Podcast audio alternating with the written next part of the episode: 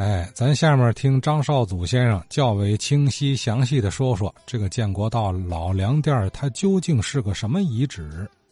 在义凹租界大马路经建国道过去有许多知名建筑。我想说一下天津社会主义青年团的诞生地——建国道九十一号。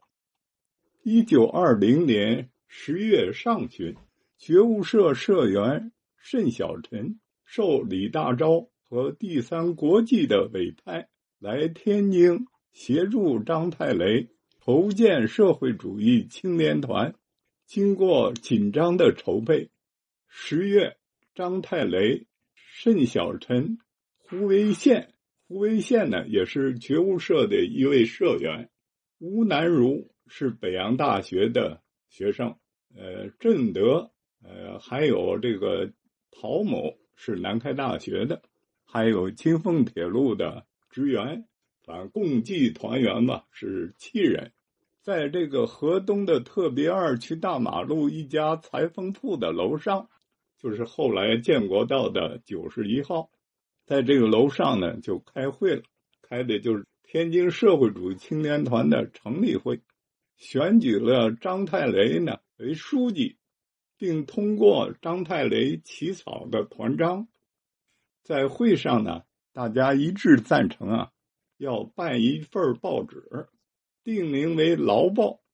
呃，由盛小晨呐、胡维宪编辑。一九二一年的一月四号，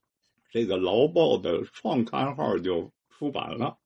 每日是四开一章，主要报道是国内外的新闻。工人状况、工运消息，以这个杂感呐、故事啊、通讯呐等各种题材和通俗易懂的文字，向工人和群众呢宣传这个革命思想。团组织除了出版报刊以外，还进行了一系列的组织活动。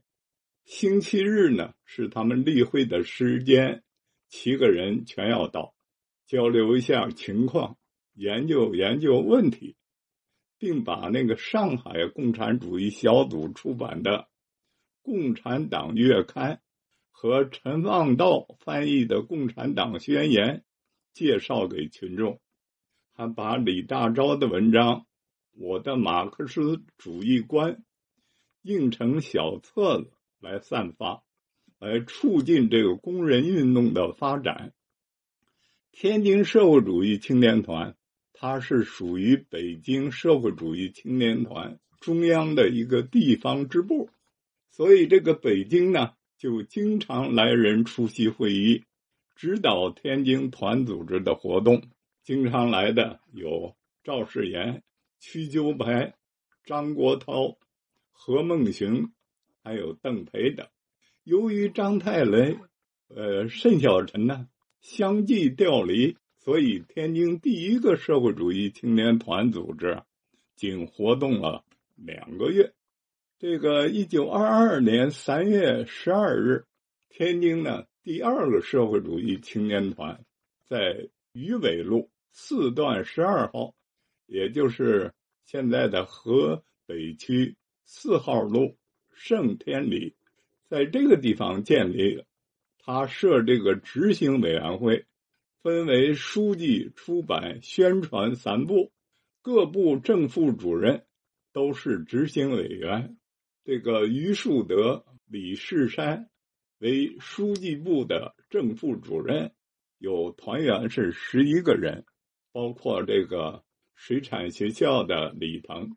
北洋法政学堂教员安体成等吧。一九二三年下半年，由于这个于树德、安体成啊被党组织呢派往外地工作了，加上一些学生团员呢毕业也离开了天津，所以天津青年团的人数就大大减少了，所以组织活动呢就暂时停顿下来了。到一九二四年的时候，呃，这年的三月九号。中国社会主义青年团天津地方执行委员会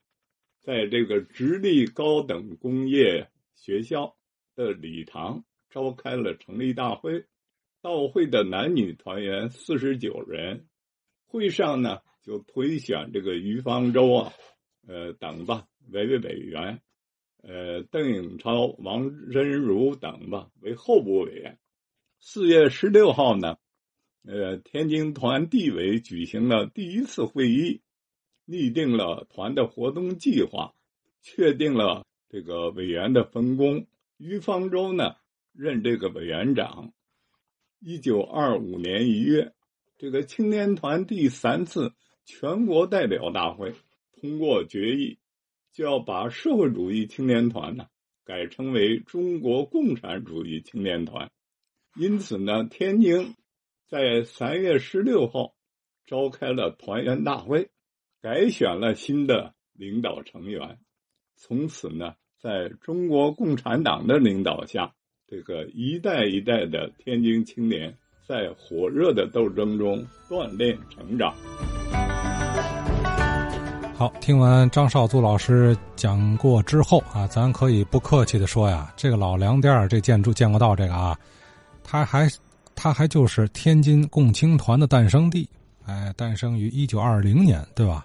那会儿的名称当然不是共青团了，是天津社会主义青年团啊。嗯，我们知道，我们党的建立是一九二一年啊，它是七月份呢，在上海和嘉兴南湖召开了一大，宣告共产党成立。到今年是百年。那么，这个建国道上这个老裁缝铺的楼上，也就是后来那个粮店那个地点成立的天津社会主义青年团，比比这个建党的年份还要早一点点啊。呃，不过似乎因为人员调动的问题啊，在这里的活动时间是很短啊，只有几个月，是吧？呃，后期又在其他地址恢复啊，继续后续的团组织，呃，并且改名为共青团。可以说，百年建国道啊，百年医药大马路，见证了很多城市历史，也包含早期的这段红色记忆。只可惜这个建筑已经没了啊，由此也就导致如今这个益丰区这么热闹啊，当中唯一的红色人文景观不复存在。